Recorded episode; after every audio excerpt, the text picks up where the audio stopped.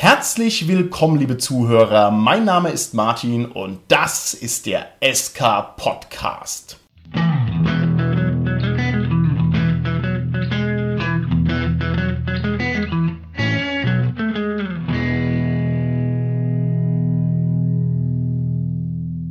Bei mir heute im Studio sind meine lieben Gäste, der Holger, die Tanja, der Carsten und der Dominik. Fünf Mann am Mikrofon. Hier geht's voll ab. Yay! Juhu. Jo. Nein, lieber Carsten, wir müssen anständige Begrüßung machen, sonst weiß keiner von unseren Hörern draußen im SK-Podcast-Land, wer ihr seid. Holger, sagt deinen Spruch wie seit 100 und einer Folge. Ja, hallo, der Holger hier. Hallo, hier ist die Tanja. Hallo, hier ist der Carsten. Hi, hier ist der Dominik. So, wir haben uns vorgenommen, eine Trilogie zum Rollenspiel Midgard zu machen und da sind wir jetzt bei der dritten Folge angelangt. Die erste Folge war die Folge mit dem Jürgen Franke, dem Erfinder von Midgard. Die zweite Folge war unsere allgemeine Debattenrunde über Midgard und jetzt in der dritten Folge haben wir uns gedacht, gehen wir noch mal ein bisschen ran an den Speck und schauen uns mal ganz konkret an, was Midgard denn für Produkte liefert. Das heißt, wir werden heute Folgendes machen. Wir werden uns schön im Kreis ein Midgard-Produkt, ein Midgard-Rollenspielbuch, Abenteuer, Quellenbuch, sonst was vornehmen und werden einfach mal das kurz vorstellen und drüber sprechen. Und wir versprechen uns dadurch Folgendes. Zum einen kann jeder, der Midgard schon länger kennt und uns vielleicht jetzt zuhört, mal eine frische Perspektive auf die Bücher mitnehmen. Das heißt also, der bekommt mit, wie die Bücher für jemanden wirken, der kein eingefleischter Midgardianer ist. Und für jeden, der von Midgard ebenso wie wir nicht so wahnsinnig viel Ahnung hat, ist das vielleicht ein guter Eindruck, ja, um mal einfach ausschmecken zu können, ob das was für einen ist. Martin, bevor wir jetzt ja in Medias Res gehen, du hattest gerade unsere letzte Folge, unsere allgemeine Midgard-Debattenfolge sozusagen erwähnt. Da wir jetzt ja gerade noch eine Midgard-Folge machen, möchte ich einfach die Gelegenheit ergreifen und zur letzten Folge noch was nachzutragen. Und zwar, es war einmal die Zeit, das war so Ende der 80er Jahre, da hatten wir wirklich fünfmal in der Woche, dreimal unter der Woche, zweimal am Wochenende DSA gespielt. Und das hat dazu geführt, dass wir alle offiziellen DS-Abenteuer, die es wirklich gab, durchgespielt hatten und schon immer sehnsüchtig gewartet haben, bis was Neues rauskam. Und es hat immer noch gedauert. Da gab es immer die Verlagsankündigungen, aber das hat immer gedauert. Ähm, Sekunde, Carsten. Ich sehe hier gerade Metaware an DSA-Abenteuern vor mir und die habt ihr durchgespielt. Naja, das war noch die DSA 2 Zeit und so. Wir haben wirklich alles durchgespielt, was es halt von den Anfangspublikationen bis zu dem, was bis dato aktuell war, gab, haben wir alles, alles durchgespielt. Okay, ich möchte hier auch nochmal einhaken. Habe ich das gerade akustisch richtig verstanden? Es gab eine Zeit, wo du fünfmal in der Woche Rollenspiel gespielt hast. Genau, da sind wir noch zur Schule gegangen, dreimal unter der Woche und zweimal am Wochenende. Sonntag haben wir typischerweise frühs angefangen, sind wir wirklich schon früh aufgestanden. Ich glaube, so um 8, 9 Uhr hatten wir angefangen, haben dann eine Mittagspause gemacht, dann ist jeder wieder nach Hause gegangen, hat Mittag gegessen und ist dann nach dem Mittagessen wiedergekommen und da haben wir weitergespielt. Das hat wirklich zu einem recht guten, effizienten Output an viel gespielten Abenteuern geführt. Rollenspiel Bootcamp war das. Ja, genau. Wobei wir waren schon recht erfahren drin und was ich eigentlich erzählen will, ich will ja was zu Midgard erzählen heute. Ich will ja gar nicht über DSA reden. Ich möchte da nochmal einhaken, weil ich, das so, weil ich das so großartig finde. Und zwar, liebe Zuhörer draußen im SK-Podcast-Land, wenn jemand von euch diese Quote brechen kann, das heißt über einen längeren Zeitraum hinweg häufiger als fünfmal die Woche Rollenspiel zu spielen, ja, dann möchte ich, dass ihr mir das bitte in die Kommentare reinschreibt, weil ansonsten haben wir hier den härtesten Rollenspieler Deutschlands am Mikrofon sitzen und da wäre ich halt ganz besonders stolz. So, Verzeihung, Carsten, jetzt kannst du ja voll Ja, einsteigen. äh, Das sind jetzt meine Freunde von damals, mit einem spiele ich ja heute immer noch. Also der, ich weiß, er hört auch den SK-Podcast. Und die anderen haben es nicht ertragen. Genauso Für die war das zu viel Rollenspiel, die sind dran mit eingegangen. denen spiele ich halt heute nicht mehr, weil die halt in andere Städte gezogen sind auch. Ja. Aber ähm, genau, also ich, ich denke in diese Schulzeit, ja, ich bin auch mal gespannt. Also von euch Hörern, wenn noch jemand anders ähnliche Erfahrungen gemacht hat, damals so wie ich, ja, wir können uns ja mal verbinden und über unsere alten Geschichten erzählen. Aber ich will dir was über Midgard erzählen, wie wir heute in der Folge ja auch. Und was ich eben nachreichen will zur letzten Folge ist, in dieser Zeit sind wir dann zu Universalmodulen übergegangen. Aus Not, weil wir ja keine DSA-spezifischen Abenteuer mehr hatten. Und Auch hier frage ich nochmal nach. Was ist denn der Schritt vor den Universalabenteuern? Sag mal, okay, ich nehme irgendein Buch aus dem Schrank raus, schlag's auf Seite 17, das spielen wir jetzt. Oder, nein, das Telefonbuch, ne, ist egal, gelbe Seiten, ich spiele alles, was rumsteht. Wir haben tatsächlich auch diese Fighting Fantasy Spielbücher Hexenmeister von Flammenberg so gespielt, als wenn es ein DS-Abenteuer Wow, wäre. großartig. Zumindest als Solo. Könnte sogar sein, dass wir sogar in der Gruppe gespielt haben. Aber was ich ja eigentlich sagen will, ich will ja was über Midgard erzählen. Selbstverständlich. Und Diese Universalmodule, die wir gewählt haben, das, was wir jetzt am häufigsten gewählt hatten, war eine ja, sehr schöne Reihe, so mit gelben Covern. Das ist vom Drachenland Verlag, die Abenteuer gewesen. Das waren eben Universalmodule, die halt für DSA, AD&D und auch eben für Midgard waren von den Regeln her. Wir haben es natürlich für DSA gespielt. Aber, wie ich dann irgendwann Jahre später herausgefunden habe, die beiden Autoren oder auch Verleger, Personalunion vom Drachenland Verlag, der Ulf Zanter und der Andreas Metzing, die haben auch ein paar offizielle Midgard-Abenteuer geschrieben und haben dann auch in ihrem eigenen Universalabenteuern irgendwo so ihre eigene Welt, die Mokadur, beschrieben. Und das heißt immer so, das ist quasi die Rückseite von der Welt Midgard. Okay, ich weiß jetzt also cool. nicht, wie offiziell das jetzt ist, dass das eben auch diese Verzahnung zwischen denen sind. Aber da es halt auch im Prinzip ursprünglich Midgard-Autoren sind, die dann so ihren eigenen Verlag gemacht haben, ihre eigene Welt und dann natürlich zwar universal, aber doch auch wieder mit Midgard und dann diese Setzung Mokadur ist die Rückseite von Midgard. Also denke ich, ist es einfach was, was man noch nachtragen sollte, wenn es jetzt um Midgard geht, um Publikationen geht, unabhängig jetzt vom Verlag, wo wir jetzt drauf kommen werden, ja schwerpunktmäßig, ist auf jeden Fall was, wo wirklich gute Abenteuer sind, sehr komplexe Abenteuer, sehr schöne Illustrationen. Der Andreas Metzing, der eine Autor, der hat wirklich auch selbst die ganzen Sachen gezeichnet. Ich weiß jetzt gar nicht, ob der Verlag heute noch aktiv ist, aber die Homepage, die können wir verlinken und da kann man heute auch noch viele, viele Abenteuer von dem bestellen. Und das ist wirklich tolle, tolle Abenteuer. Viele haben die selbst geschrieben, die haben noch zwei andere reingemacht, wo sie anderen Autoren die Chance gegeben haben, das zu veröffentlichen. Und das ist auf jeden Fall mal wert, da mal reinzuschauen und sich auch mal vielleicht was zu holen und davon zu spielen. The Dark Side of Midgard. Midgard ist doch eine Kugel, also das ist dann quasi die Hohlwelt, oder? Das weiß ich gar nicht, ob es die Unterseite ist, die Hohlwelt ist. Die Dark Side ist es natürlich genau genommen nicht, weil da gibt es ja jetzt was auch, glaube ich, nicht so ganz offiziell ist, aber schon von dem Midgard Verlag, da gibt es ja auch dieses Mürkat, diese wirklich diese Spiegelwelt. Das ist aber nochmal was anderes. Also einfach eine irgendeine Welt, die ich stelle mir so vielleicht so ein bisschen ähnlich vor wie Tarun bei, bei Schwarze Auge, das wäre aber eine Hohlwelt. Also genau, weiß ich nicht. Aber das ist ja die Spiegelwelt. Ja. Und Wenn jemand, die ja, genau. Nochmal wieder der Appell, liebe Hörer, wenn es jemand von euch genauer weiß, schreibt es doch einfach in den kurzen Kommentar und tut es noch ein bisschen mehr fundieren, worüber wir gerade hier reden. Danke. Wird im Übrigen im Arcanum erklärt. das ich nachher vorstellen werde. Sehr gut. Okay. Und während ich immer noch dran zu kauen habe, dass es eine Zeit gab, in der mir alles Rollenspielmaterial weggespielt hatte und auch noch kein Internet existiert hatte, was mich echt fertig macht, gebe ich das Wort mal weiter an den Dominik, der uns jetzt mal anfängt, das zentralste Werk im Midgard-Kosmos ganz kurz anzureißen und zu erklären, und zwar den Kodex. Dominik, erzähl uns was über den Kodex. Was muss ich mir darunter vorstellen? Also ich hatte die Ehre, das Grundregelwerk von Midgard 5 unter die Lupe zu nehmen und war tatsächlich erstmal sehr begeistert, weil vieles drin stand, was ich mir so in anderen Regelwerken gewünscht hätte. Was denn zum Beispiel? Zum Beispiel gab es eine Treffertabelle für Bogenschützen. Also das war jetzt so ein zentrales Ding, was mich wirklich begeistert hat. Mit einem perfekten Schuss hat man quasi die Mitte getroffen. Umso weiter der Wurf abgewichen ist, umso weiter hat man dann halt von dieser Zielscheibe weggewürfelt. Also du meinst, es ist besonders gut simuliert, weil es ein bisschen realistisch Genau, ist? ja, ja, okay, richtig. schön, schön. Und ansonsten muss ich sagen, all die Zeichnungen, die drin sind und auch so viel, diese ganzen Bodenpläne, die teilweise abgezeichnet sind, haben mich sehr stark an Hero Quest erinnert. Muss ich sagen, weil ich habe auch sehr viel Hero Quest gespielt.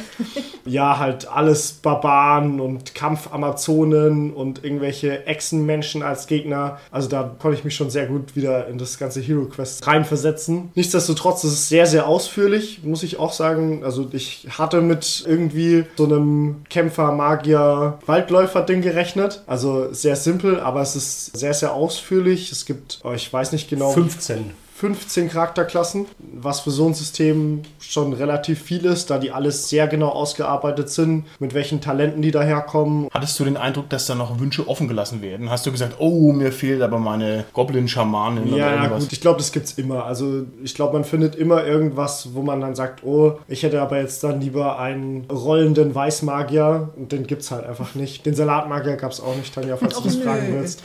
Ja, aber hätte ich mir den kreieren können? Das ist ja dann die Frage. Also ich will jetzt auf Teufel komm raus meinen Salatmagier spielen. Kriege ich den irgendwie hin? Oder ist es so strikto, dass man sagt, nein, Salatmagier gibt's nicht. Es gibt nur, Also auf Ahnung, die ersten dreimal lesen, muss ich sagen, habe ich nichts gefunden, mit dem man sich das kreieren könnte. Vielleicht ist aber im Arcanum mehr drin. Ich wollte gerade sagen, auch diese Frage kann das Arcanum beantworten. Okay. Sehr gut. Vielleicht aber nochmal zu interessanten Charakterklassen. Was da drin ist, es sind halt magische und nicht magische Charakterklassen drin. Sehr schön finde ich, das ist aber auch schon in alten Midgard-Editionen, den den Glücksritter und den Spitzbuben und den Assassinen, dass es die gibt. Das sind jetzt von den nicht magischen drei.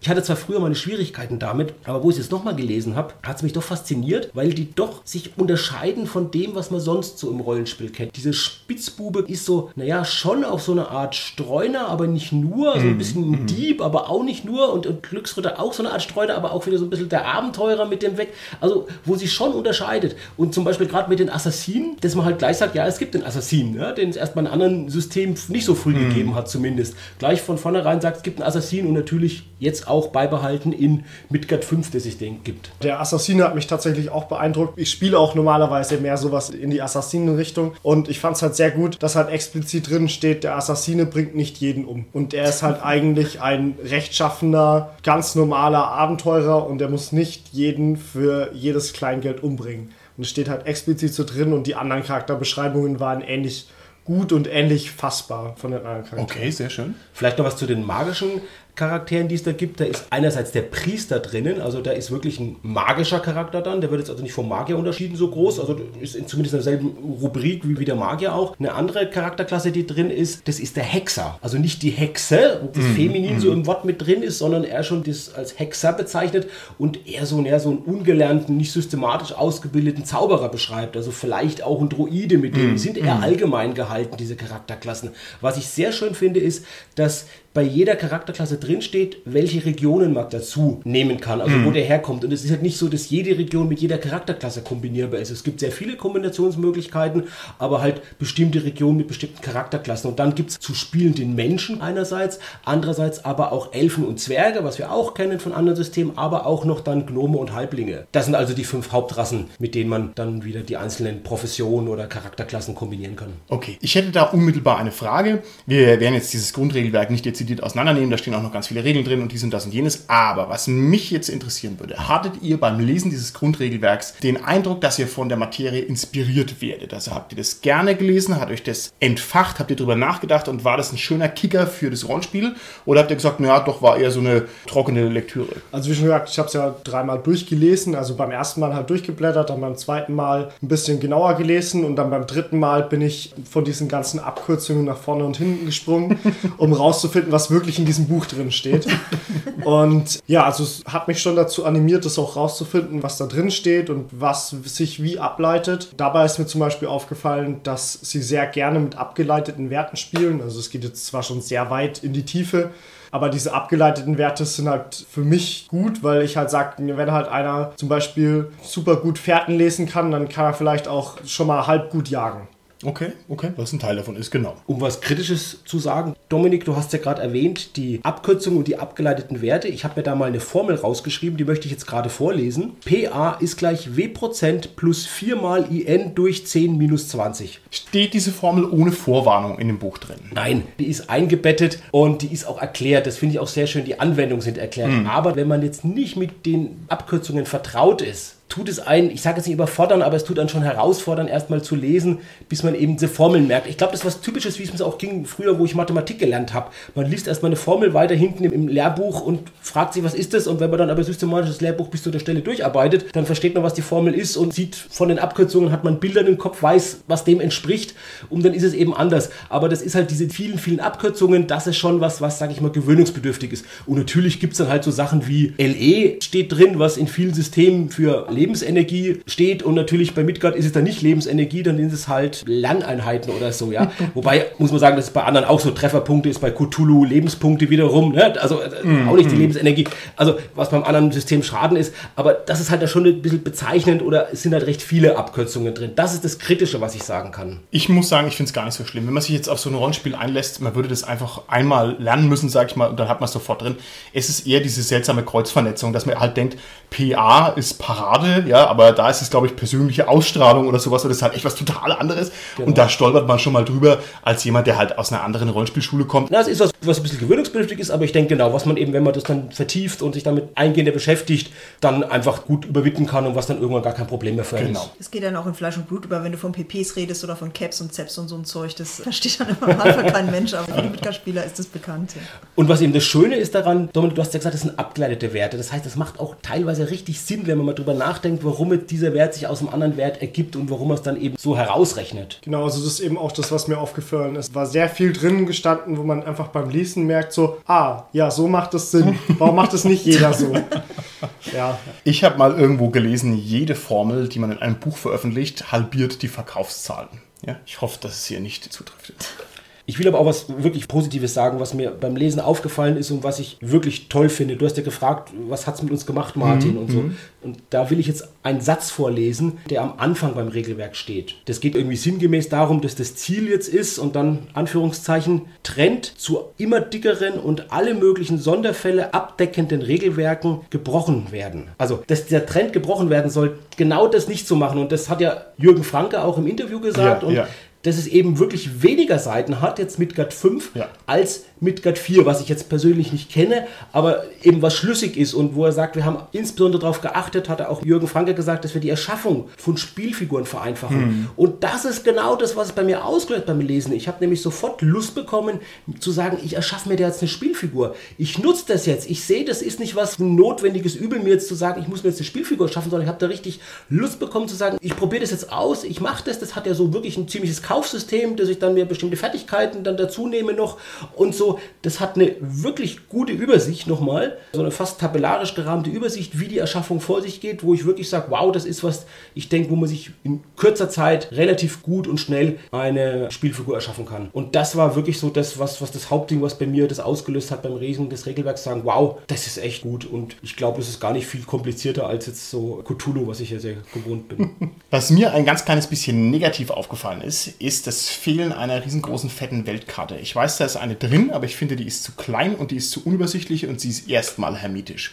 Und ich finde, für einen Erstzugriff in eine Rollenspielwelt brauche ich eine Orientierung in der Welt und das hat mir da tatsächlich nicht so gut gefallen. Da habe ich mich schwer damit getan. aber Martin, ich glaube, das wird durch die Bilder, die sehr atmosphärisch da drin sind, sehr gut wieder aufgehoben. Das stimmt. Weil man sich da sehr leicht reinfühlen kann. Ich glaube auch, dass in den anderen Publikationen ähnlich schöne Bilder drin sind. Also in den zwei, die ich jetzt hatte, waren auf jeden Fall sehr schöne drin, wo man dann sich gleich so ein bisschen in das Ambiente reinfühlen konnte und man da dann auch gleich dabei war. Und noch eine wirklich tolle Sache, was mit, mit dem Codex geliefert wird, ist ein Download-Code, wo man das PDF von dem Buch kriegt, aber noch eine ganze, ganze Menge tolles Zusatzmaterial. Gibt es Excel-Tabellen, die Jürgen Franke erstellt hat. Ich weiß gar nicht genau, wie man sie braucht, aber nochmal genau guckt, wo man alles tabellarisch verzeichnet ist. Aber zum Beispiel auch drei Zusatzabenteuer sind dabei, nochmal, die man spielen kann. Das ist ein klassisches Abenteuer, ein neues Abenteuer, wo wir, glaube ich, sogar das Blutmond, dieses Folgeabenteuer vorstellen werden, also wo quasi das Vorgängerabenteuer ist dazu.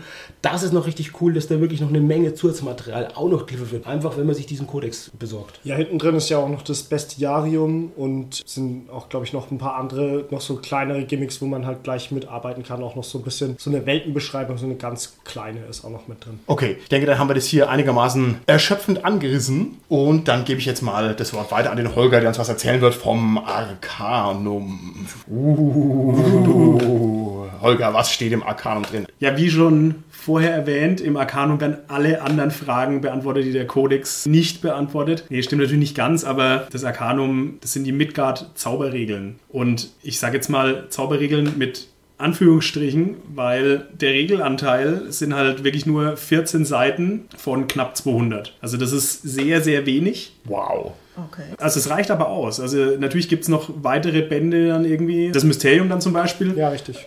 Wo das noch ein bisschen weiter ausgewalzt wird, aber eigentlich reichen diese 14 Seiten plus nochmal ungefähr 25 Seiten Hintergrunderklärung zur Magie selber aus. Und der Rest vom Buch sind halt, wie soll das anders sein, eine Auflistung von Zaubersprüchen und eine Auflistung von Artefakten und so weiter und auch von, naja, ich sag mal, bekannten Zauberern in der Midgard-Welt. Und das hilft einem dann auch so ein bisschen seine eigene Zaubererfigur zu erschaffen, weil da werden dann so die Motivationen auch ein bisschen dargelegt. Da wird da quasi aus allen möglichen Richtungen mal einer rausgepickt, dass man wirklich auch sagen kann, okay, halt, ja, keine Ahnung, also von den Seemeistern zum Beispiel, dass man da mal weiß, wenn ich jetzt einen Seemeister spielen will, was würde der denn tun? Okay, super. Und Genau. wenn ich jetzt meinen Salatmagier erzeugen wollte, steht es da drin? Oder Liebe Tanja, nicht jedes Rollenspielsystem muss den Salatmagier auch auch, hervorbringen. wenn ich spielen soll, dann schon. In der Theorie steht es da drin, weil diese Erklärung, wie die Magie funktioniert, das ist natürlich eine Hintergrundinformation für den Spielleiter, aber das ist quasi so allgemein gehalten, aber trotzdem so umfangreich, dass es, wenn du genau drüber nachdenkst oder dir das irgendwie so ein bisschen hinbiegst, kannst du damit deinen Salatmagier machen. Wow. Ist da dann auch irgendwie so eine Werkstatt mit drin, mit der man sich dann eigene Zaubersprüche bauen kann? Oder stehen da einfach schon alle Zaubersprüche drin, die es sowieso gibt und was anderen fällt einem sowieso nicht ein? Beides. Nein, also Okay. Keine Larifari heute. Ja, ja, nein, nein.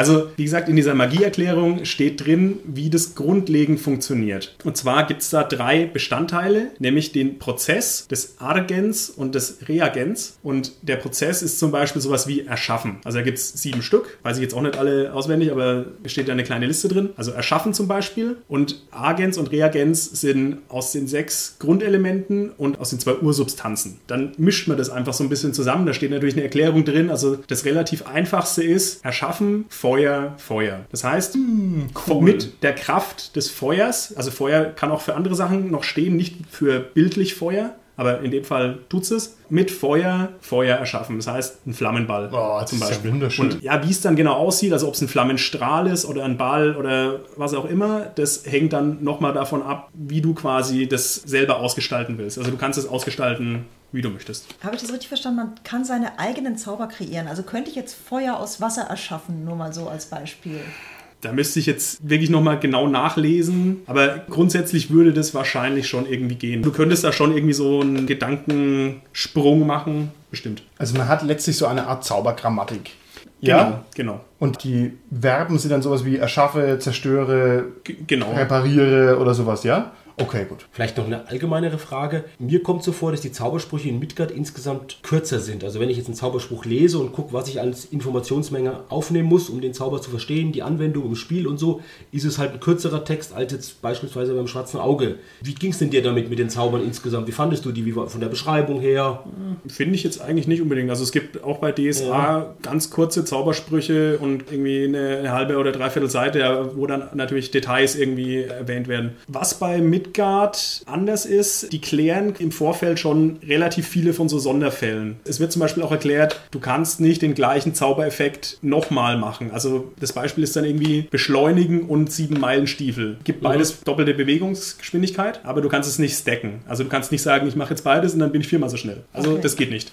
Ja, so, sowas wird dann halt im Vorfeld erklärt und dann fällt eigentlich schon das meiste irgendwie raus, was so, so an, an so Sonderfällen irgendwie da ist. Aber jetzt nochmal die Frage, also man kann seine eigenen Zauber kreieren. Und was steht dann im gesamten Rest des Buches? Also Vorschläge sozusagen. Ja, da stehen halt die in der Welt definierten. Es ist so, diese Magietheorie ist wirklich für den Spielleiter. Also das ist nichts, was in der Welt jetzt genauso bekannt ist. In der Welt gibt es immer nur einen Teil dieses Wissens. Also wie gesagt, es gibt sechs Essenzien und zwei Urelemente und je nach Region glauben die halt nur, äh, es gibt nur fünf Essenzien und so und irgendwie unterschiedliche und keine Ahnung. Also das, Okay. das, das ist nicht Spielweltwissen. Ich glaube nicht ans Feuer. Feuer ist eine Lüge. Feuer ist eine Lüge. Ich bin jetzt gerade ein bisschen verwirrt, wenn ich zurückdenke so an die Midgard-Edition, glaube ich, zwei, die ich kenne, da war es halt so, dass halt eine ganze Menge exemplarischer Zauber drin standen schon. Ist jetzt der Schwerpunkt in dem Arcanum auf dem Erschaffen eigener Zauber oder ist der Schwerpunkt tatsächlich erstmal, hier gibt es eine ganze Palette von Zaubern, die definiert sind und die man letztendlich dann mit seinen Charakteren, mit den magischen dann halt lernen und anwenden kann? Nein, also der Schwerpunkt ist schon, es ist auch wirklich der größte Teil des Buchs, die fertigen Zaubersprüche. Du kannst sagen, äh, ich will den aber ein bisschen anders ausdefinieren oder ich habe eine eigene Idee, die jetzt noch nicht abgedeckt wird, was recht schwierig ist, weil da wird schon recht viel abgedeckt, dann kannst du das trotzdem Okay, machen. liefert also beides, ne? Genau. Das ist ja auch nicht selbstverständlich. Sagt, okay, einerseits gibt es hier die ganze Palette an Zaubern und wem das nicht reicht, der kann halt noch, wie du ja gefragt hast, Tanja, dann noch eigene Sachen machen. Cool, cool. Okay, wunderbar. Dann gehe ich einen großen Schritt weiter und schnapp mir mal den allerersten Regionalband hier in der Rezensionssitzung. Und zwar lautet der Titel dieses Bandes Alba für Clan und Krone. Und die Beziehung zwischen mir und diesem Band ist eine komplexe und verworrene Beziehung, über die es viel zu erzählen gibt. Und es fängt erstmal an, indem ich Schuld auf mich geladen habe, indem ich gesagt habe, dieser keltische Krieger, der darauf kniet, der würde irgendwie unverhältnismäßig viel Bein zeigen. Es war irgendwie so, äh, ja, es kam parallel zu diesem schönen DS-Abenteuer, findet das Bein der Göttin, wo also die Göttin Rondra mit ihrem riesen Bein dasteht. Ich habe also mich erdreistet zu sagen, es wäre hier ähnlich unverhältnismäßig. Das stimmt aber nicht. Das ist eine ganz ordentliche Zeichnung und es passt auch genau dazu. Also so bin ich schon mal ganz schlecht eingestiegen in die ganze Sache. Naja, und dann habe ich mir das vorgenommen, man kommt relativ schnell drauf. Hier geht es also um, ich sag mal, im weitesten Sinne keltische Völker in Midgard. Und ich war wohl, glaube beim Arzt im Wartezimmer rumgesessen, haben wir das mitgenommen und gedacht, okay, hier muss mal eine Stunde sitzen, dann liest es dir schön durch. Und jetzt fängt dieses Buch an mit einem Geschichtskapitel. Dieses Geschichtskapitel hat ungefähr so ein Gewicht von, ich sag mal, grobe 15 Seiten. Und das war ein ganz schönes Brett. Ich dachte mir, okay, du kennst keinen Namen, keine Region und gar nichts. Und du hast jetzt 15 Seiten vor dir. Und das war also zäh wie Leder. Und ich dachte mir, okay, solche Regionalspielhilfen kennst du aus der mittleren Periode vom schwarzen Auge. Und das war irgendwie ein Schuss in den Ofen. Also so kann man ein Buch nicht starten. Das geht nicht. Das war schlecht. Ja, okay, gut, ist noch ein langes Buch, aber gibst du dir Mühe und liest du weiter. Aber das war schon mal nicht gut so. Und dann habe ich weitergelesen. Und da geht es weiter. Dann geht es hier so ein bisschen um die verschiedenen Völker. Habe ich schon gedacht, na, schon ein bisschen interessant. Und dann geht es weiter. Es geht ums Alltagsleben. Da habe ich dann gemerkt, ey, das gefällt mir eigentlich schon hier so. Braveheart und die Kelten, so, ah, schon cool. Und liest dir lieber weiter. Und dann geht es weiter um diese Gesellschaft und die Clans und die Glaubenswelt und die Politik. Und das wird dann ein Buch, das ist dermaßen knüppeldicht und prall geschrieben, wo also jeder Satz interessant ist.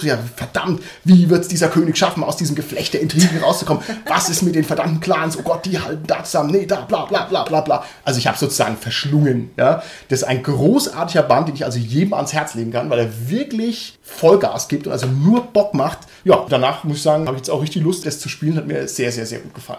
Aber hat es jetzt auch so ein bisschen diese DSA-Problematik, dass es zu ausführlich ist oder ist da noch unglaublich viel offen? Ich finde, es ist sehr clever gemacht, weil das ist schön gewichtet. Also wie gesagt, Geschichtskapitel am Anfang ist ein Fehler. Das hat auch so einen archivalischen Unterton. Ich glaube, dieses Geschichtskapitel soll weniger spannend und interessant sein. Es soll mehr so umfangreich alles abbilden, was Komplettieren war. so. Komplettieren. Das ist halt ein schlechter Ansatz, ja.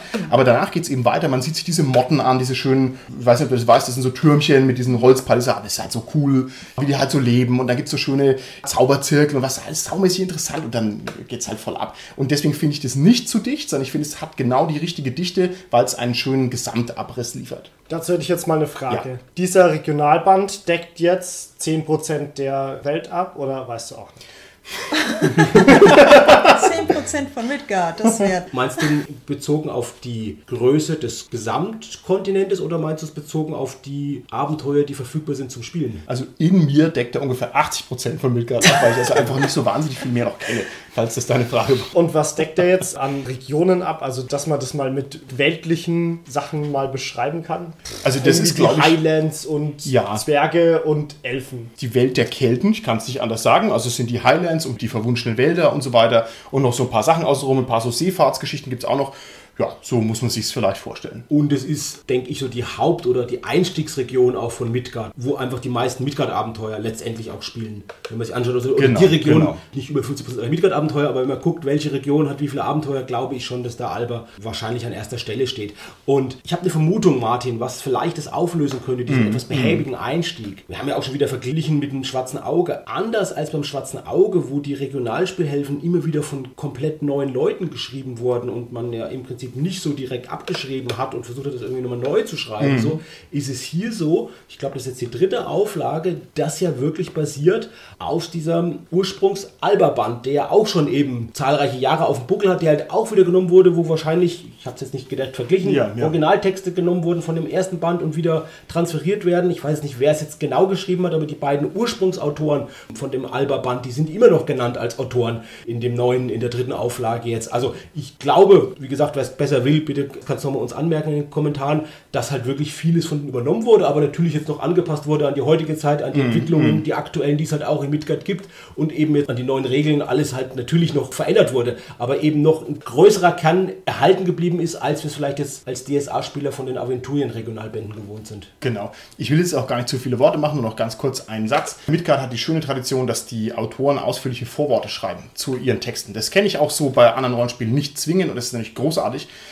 Ich habe es erstmalig irgendwie bei Pathfinder richtig so wahrgenommen, dass also die Autoren eine Doppelseite schreiben, was sie eigentlich wollen, was sie sich gedacht haben.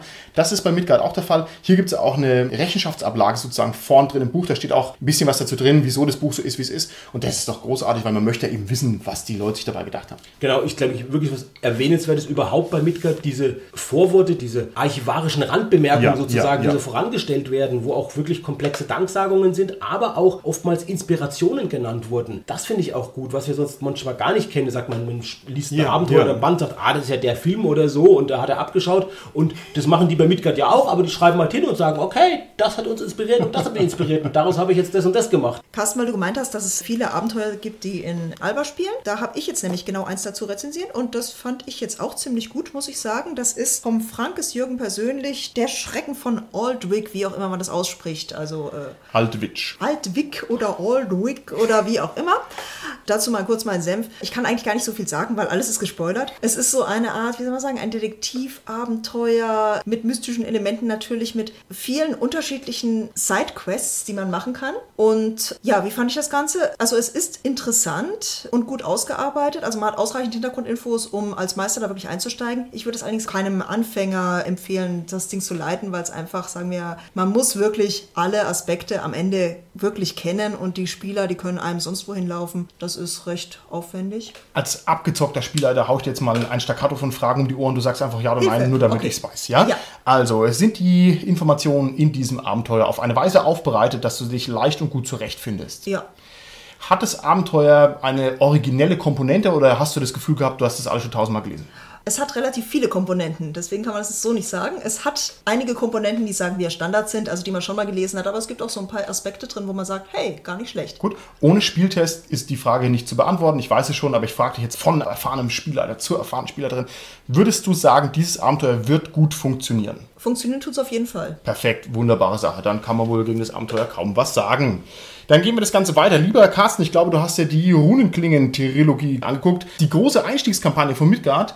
Jetzt bin ich sehr gespannt. Was kannst du mir da in aller Kürze dazu erzählen? Die Runenkring-Trilogie, die hat ja auch schon Jürgen Franke im Interview erwähnt und empfohlen als guten Einstieg in Midgard und deshalb haben wir uns auch das nochmal genauer angeschaut. Das sind drei Abenteuer, die als Kampagne miteinander verbunden sind. Das erste ist ein Dungeon-Abenteuer, das zweite ist ein Wildnis-Abenteuer, das dritte ist ein Stadtabenteuer. Die sind so gemacht, dass man es eben wirklich zum Einstieg spielen kann und dass die Regeln im Abenteuer erklärt werden, dem Spielleiter in den Situationen jeweils, wo sie gebraucht werden. Deshalb fängt es auch erstmal mit einem Dungeon an, so das wirklich generische und erklärt da die Regeln und auch noch generelle Spielertipps in dem Moment, wo man es braucht. Jeder Band hat auch hinten nochmal eine Zusammenfassung der Regeln, aber es ist wirklich so, dass man das spielen kann, denke ich, und ich weiß gar nicht, ob man den Kodex jetzt komplett vorher gelesen haben muss, weil, und das ist eine sehr schöne Sache, die das Abenteuer hat, das Abenteuer ist mit bereits vorgenerierten Spielfiguren zu spielen. Es sind sechs vorgenerierte Spielfiguren, was ja auch eher untypisch ist für überhaupt Fantasy-Abenteuer, die im Anhang sind, sogar gerade drei, die alle noch eine individuelle Vorgeschichte haben. Das ist halt wirklich solide, weil das auch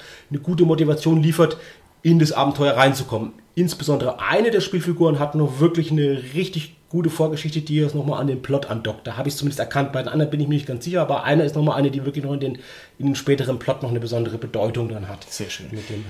Lieber Carsten, aus deinem Mund klingt so ein Setup immer nach einem Cthulhu-Abenteuer. Haben die auch alle Amnesie und wachen irgendwo im Dungeon auf? Nein?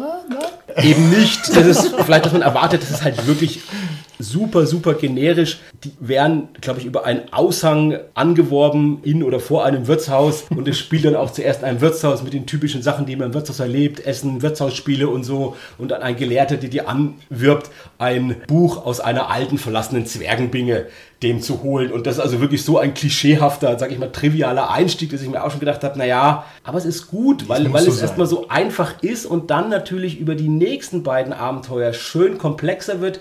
Dieser Auftraggeber kommt auch dann in den anderen Abenteuern wieder vor und das ist eine schöne Sache, finde ich. Ich habe am Anfang gedacht, das ist mir ein bisschen vielleicht zu generisch, ja, aber wieso nicht? Und es ist ja wirklich auch gedacht, dass man in die Welt reinkommt, dass man es einfach lernt, ja, und quasi beim Spielen sozusagen on the go dann einfach die Midgard-Regeln auch lernt. Und das ist wirklich dem Autor sehr, sehr gut gelungen. Was mich unglaublich weggehauen hat, ist die Tatsache, dass in diesem Abenteuer vorne drin ein Comic ist.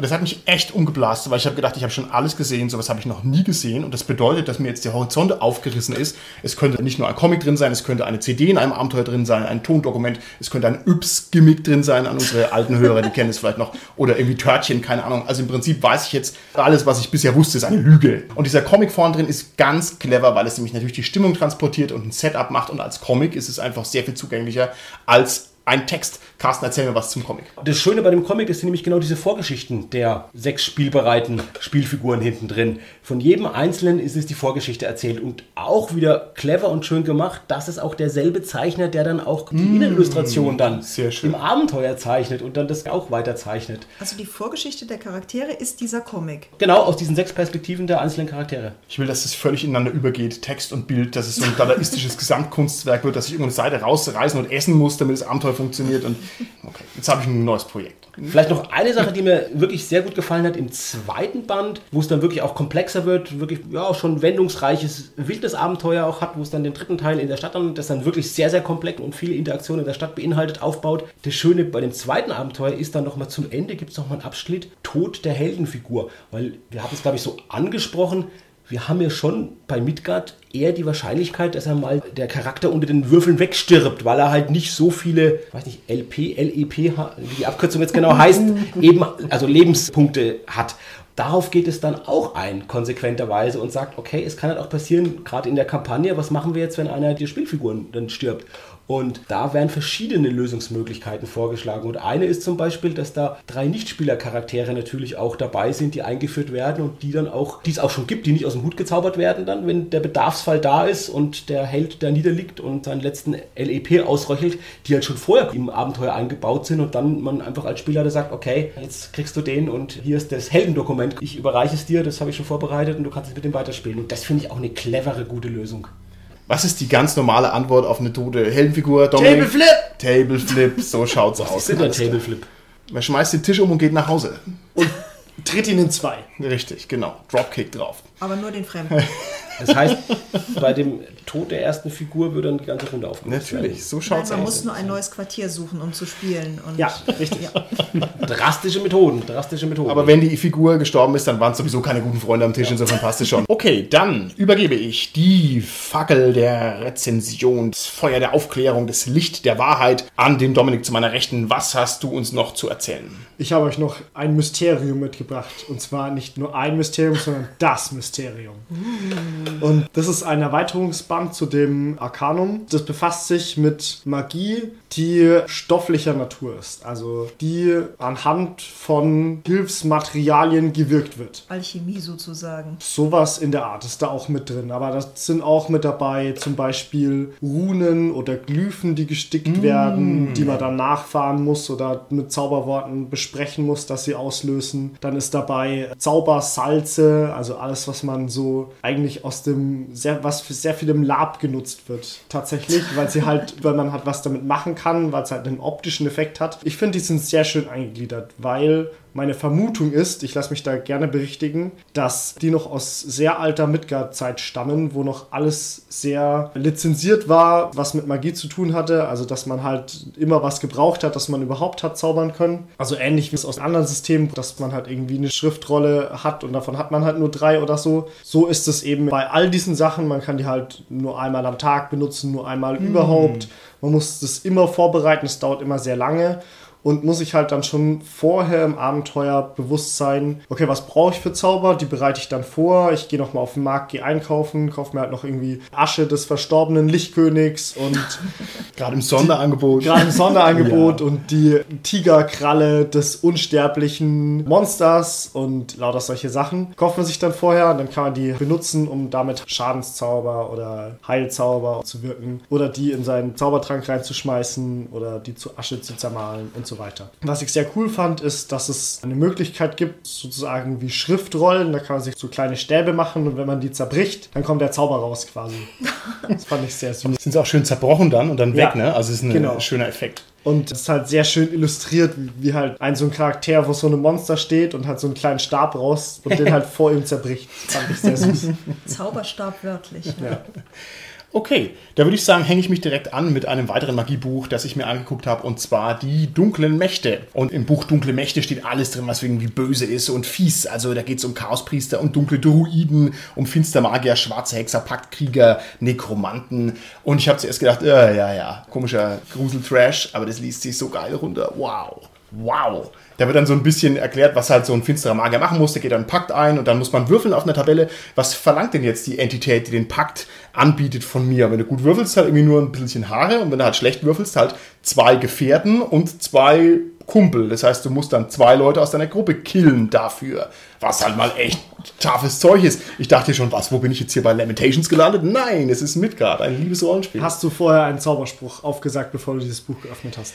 Klatu, Veratu, ja, ne- Nektarine. Nektarine, genau. Also insofern, uns kann nichts passieren. Nein, also es ist ein ganz tolles Buch, ich will gar nicht in die Details eingehen. Man merkt, es ist ein bisschen so, wie du das erklärt hast. Die haben sich sehr viel Mühe gegeben, um prägnante Foki sich auszudenken. Also die Nekromanten machen ganz viel mit Knochen rum. Du brauchst immer den Knochen von irgendeinem Verstorbenen und so weiter und so fort. Und bei dem Finstermagier, ich hoffe, ich sage es nicht falsch, wenn der irgendwo hingeht, dann wird halt die Milch sauer. Weil ich ja gedacht habe, top, top. Also das, das ist was, da bin ich sofort an Bord. Ja, und halt solche Faxen stehen da halt überall drin. Das ist halt echt schön, sich das anzuschauen. Die Sprüche machen alle ganz viel Sinn. Ich hatte oft mal den Eindruck, wenn man da einen Powergamer ransetzt, dann brennt die Hütte. Also das ist, Also mein Buch. das ist dein Buch doch. Sehr nicht. gut. Aber ist das gedacht für Spielercharaktere oder sind das eher so die Widersacher? Das ist eine NSCs? sehr gute Frage. Mein Buch für meinen Spielercharakter. Beim, beim Dominik ist es sowohl in der Hand des Spielers als auch für seine Figur genau richtig. Ich kann es tatsächlich ehrlich nicht sagen. Ich glaube, das kann für beides gelten, aber du hast schon recht. Es klingt auch ein bisschen so durch, als würde ich damit eine substanzvolle, eine gehaltvolle Gegenspielerfigur erschaffen können. Ich glaube, das geht damit genauso. Gut. Dann würde ich sagen, haben wir noch zwei schöne Abenteuer, glaube ich, zum Besprechen. Lieber Holger, sag uns, was du ans Tageslicht geschürft hast. Ja, komischerweise haben wir irgendwie nur Abenteuer, die in Alba spielen, meins nämlich auch. Ich hab's ja gesagt. Ja, 95 Prozent, genau. Ich stelle vor, das Abenteuer Bluttränen, das haben wir ja ganz am Anfang schon erwähnt, ne, der Nachfolger vom Blutmond, beziehungsweise der Jürgen Franke selber hat es ja auch schon erwähnt im Interview. Ist es von ihm? Das ist jetzt von Dirk Richter, was du besprichst, Holger. Und ich glaube auch, das Vorgängerabenteuer müsste auch von Dirk Richter sein. Ohne Gewehr, aber ich glaube, es stimmt. Okay. Ich achte auf sowas nicht, deswegen weiß ich auch nicht. Muss ich ganz ehrlich gestehen. Wie auch die Kampagne Die Runen klingen, ist auch von Dirk Richter, um es nur nochmal zu ergänzen. Ich habe es, glaube ich, vorhin nicht gesagt. Respekt. Der Herr Franke hat es ja im Interview erwähnt, also ich Genau. berufe Ja, mich jetzt mal auf ihn.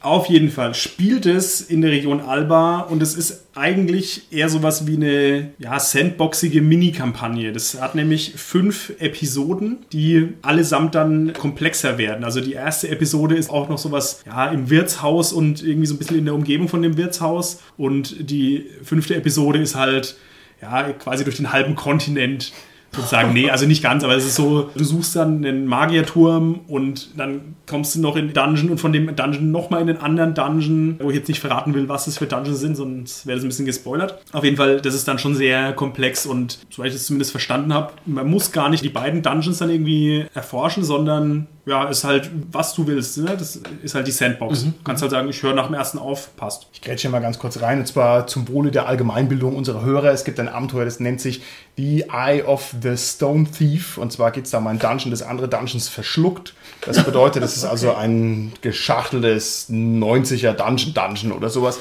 Nur um es mal gesagt zu haben. Ja, Genau, das also ist von Garrett Ryder Han Rararayan oder so ähnlich heißt der. Ist auch ein äh, äh, professioneller Rollenspielautor und Okay. ist für das äh, System 13 Age erschienen. Bislang leider nur auf Englisch, weil es in Deutsch eingestellt wurde nach, glaube ich, zwei Publikationen. Okay. Aber das können wir mal verlinken. Da mache ich ganz schnell trotzdem noch einen Satz äh, Schleichwerbung für den Urwerk Verlag. Und zwar habe ich gerade gesehen, es gibt einen Kickstarter für Designers and Dragons auf Deutsch. Und die Designers and Dragons Bücher sind die Rollenspielgeschichtsbücher. Und das sollte man au- im Auge behalten. Also wer alles wissen will, der muss diese Bücher haben. Entschuldigung. Es wurde mir hier extrem reingerätscht, aber eigentlich war ich schon fertig. Also zusammenfassend, vielleicht ist es, wie gesagt, auch so eine ja, Mini-Kampagne, die halt komplexer wird und man muss nicht alles spielen davon. Man kann auch eine Episode mal auslassen. Also vor allem die, ich glaube, die dritte Episode ist so ein bisschen eingekapselt. Also da muss man schon sich ein bisschen anstrengen, dass man da überhaupt reinkommt. Ich hätte mal noch eine Frage zu den Abenteuern. Sind die Abenteuer mehr so in Richtung Normales, was wir gewöhnt sind? So DSA nenne ich es jetzt mal. Oder sind sie so Lamentations, ich sitze auf einmal im UFO, obwohl ich in den Magierturm reingegangen bin, abgedreht? Es ist nicht so abgedreht wie Lamentations, aber es ist schon so dieses, naja, Magierturm und dann kommt halt noch irgendwie zwei andere Sachen, die jetzt nicht unbedingt mit dem Magierturm zusammenhängen. Magen eines Drachen. Nee, nicht so strange. Okay. Das scheint mir wirklich auch ähnlich zu sein wie den Runenklingen. Man wird so ein bisschen eingelullt. Man liest erstmal und denkt, ja, kenne ich alles, Dungeon oder so. Und dann merkt man, hoppla, nee, ist ja doch noch mehr. Und das, das geht über die Klischees hinaus. Und die sind vielleicht auch gewollt am Anfang oder so. Und wie ging es dir damit, Holger?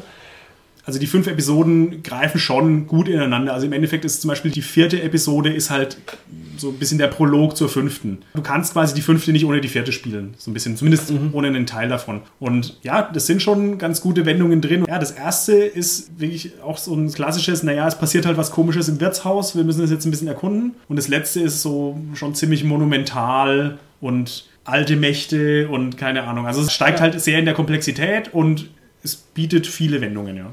Schön. Von der Spielerschwierigkeit her steigt es dann auch so, dass man dann sagt, okay, am Anfang geht's noch so, da hauen wir halt ein paar Ratten tot und am Ende sind halt drei Drachen. Das kann ich dir gar nicht so genau sagen. Also ich kann es schwer beurteilen, weil ich erstens kein Spielleiter bin und zweitens, ich kenne mich jetzt auch in Midgard, wie da quasi die Werte so sehen nicht aus. Es sah schon so aus, dass es zum Ende hin natürlich schwerer wird. Dann mache ich hier mal kurz den Ausreißer, denn das Abenteuer, was ich noch nicht vorstellen möchte, das spielt nämlich nicht in Alba. Haha, 5%, yeah. Das Ding heißt Schwarzbart, haben wir glaube ich schon gesagt. Und yeah, es geht um Piraten. Everything is better with pirates. Es hätte natürlich auch langer Johannes Silber heißen können, aber das wäre glaube ich nicht so knackig gewesen. ähm, Okay, ja. Einfach weiter. Also auf jeden Fall, es geht im Grunde darum, dass die Spieler reingeworfen werden und dann, sagen wir, mit Piraten in Kontakt kommen über diverse Wege.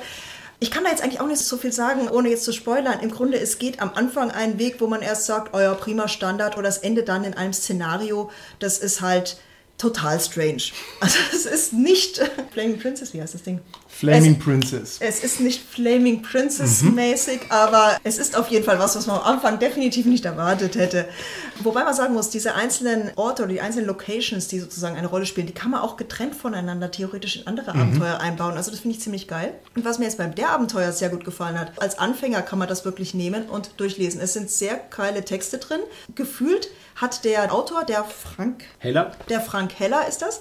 Der hat wirklich jede Möglichkeit, wo was schiefgehen kann oder wo die Spieler entlang marschieren könnten, hat er wirklich berücksichtigt. Also steht drin, wenn das passiert, dann macht das, wenn das passiert, dann macht das, wenn das passiert, dann macht das.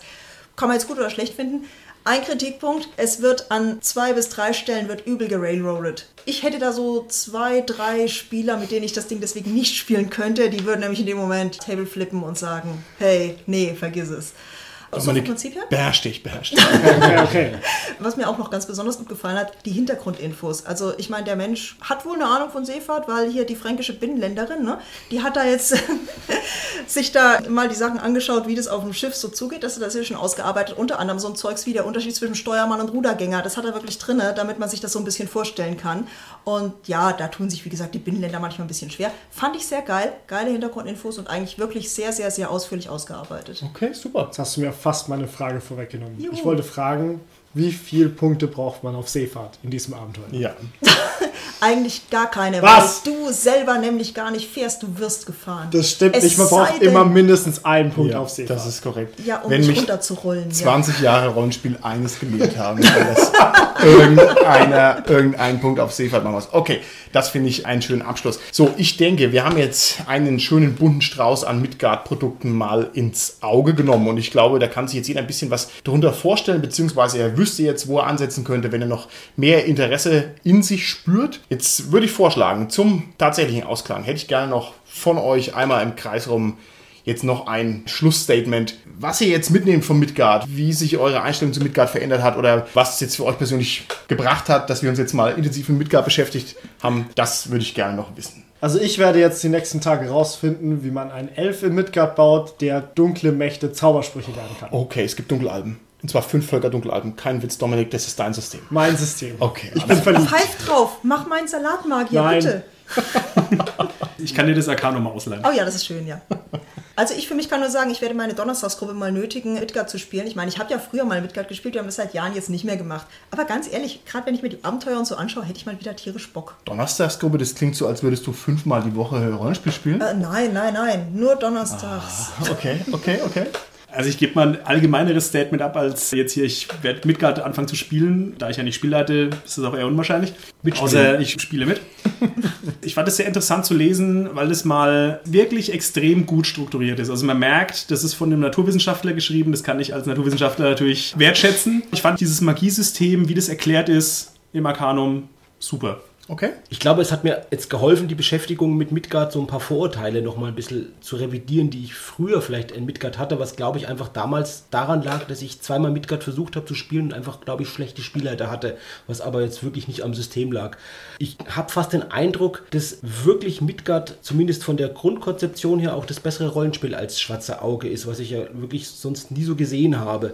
Und mir kommt ja so der Vergleich, wo Video Better, Video 2000 und VHS auf dem Markt waren und sich dann wirklich halt das schlechtere System dieses VHS dann durchgesetzt hat. Und da gab es ja eins von den Systemen, das hat sogar wirklich Vorder- und Rückseite gehabt, konnte die Videobänder bespielen. Und, aber das VHS war halt einfach schlechter und hat sich aber irgendwie als Marktführer etabliert.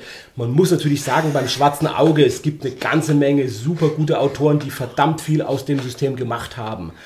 Aber für mich ist es so, ich sage, Mensch, Midgard, auch gerade diese schnelle Heldensterblichkeit und so, die mir damals überhaupt nicht gefallen hat und die Martin ja im Interview auch zitiert hat mit Jürgen Franke, ist jetzt was, was ich heute wirklich jetzt sehr, sehr schätze an dem System und mir als große Lust gemacht. Und ich überlege mir gerade wirklich, ob ich nicht vielleicht sogar die Runenklinge-Kampagne mit meiner Spielrunde mal spielen werde oder zumindest ein anderes Abenteuer. Und ich will auf jeden Fall auch mal auf eine dieser Midgard-Cons gehen. Okay, sehr schön.